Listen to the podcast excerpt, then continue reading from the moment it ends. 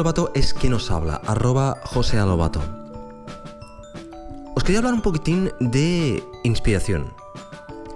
Ahora que, se haya, que estamos ya plenamente en el verano, en que todos tenemos un poquitín de relax, que el mundo se para un poco, aunque parece no, ah, baja la presión, baja Ah, hay menos gentes en las empresas, hay, em, los clientes son menos pesados, hay un poquitín más de relax.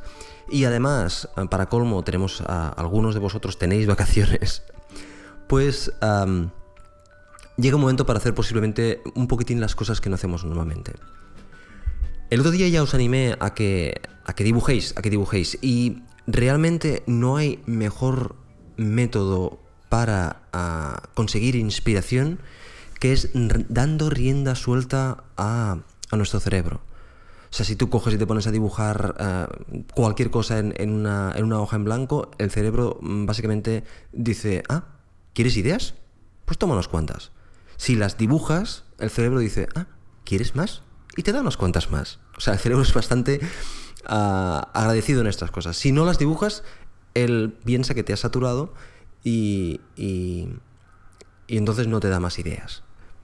Bueno, esta es una opinión personal. Yo no soy médico y realmente no sé cómo funciona el cerebro, pero es, es una impresión que me da a mí y además creo que lo he leído también en algún libro. Bien, pues lo que os quería decir yo, eh, sin irme más por las ramas, es que uh, uh, aprovechéis este tiempo estival, este tiempo de un poquitín más de relax, para darle ese alimento que necesita nuestro cerebro, que es inspiración, que es cosas nuevas. Y bueno, podemos empezar a hablar de, mm, estáis delante de vuestro iPad o vuestro Mac y queréis relajaros un poquitín, pues qué mejor que irse a, Dribble, por ejemplo, para ir navegando por imágenes, a, ver qué se nos viene a la cabeza. o a Hexagram, que Hexagram mm, creo que está basado en Instagram y entonces hay muchas fotografías y, mm, mucho arte, podríamos decir, y eso es bueno para, para el cerebro.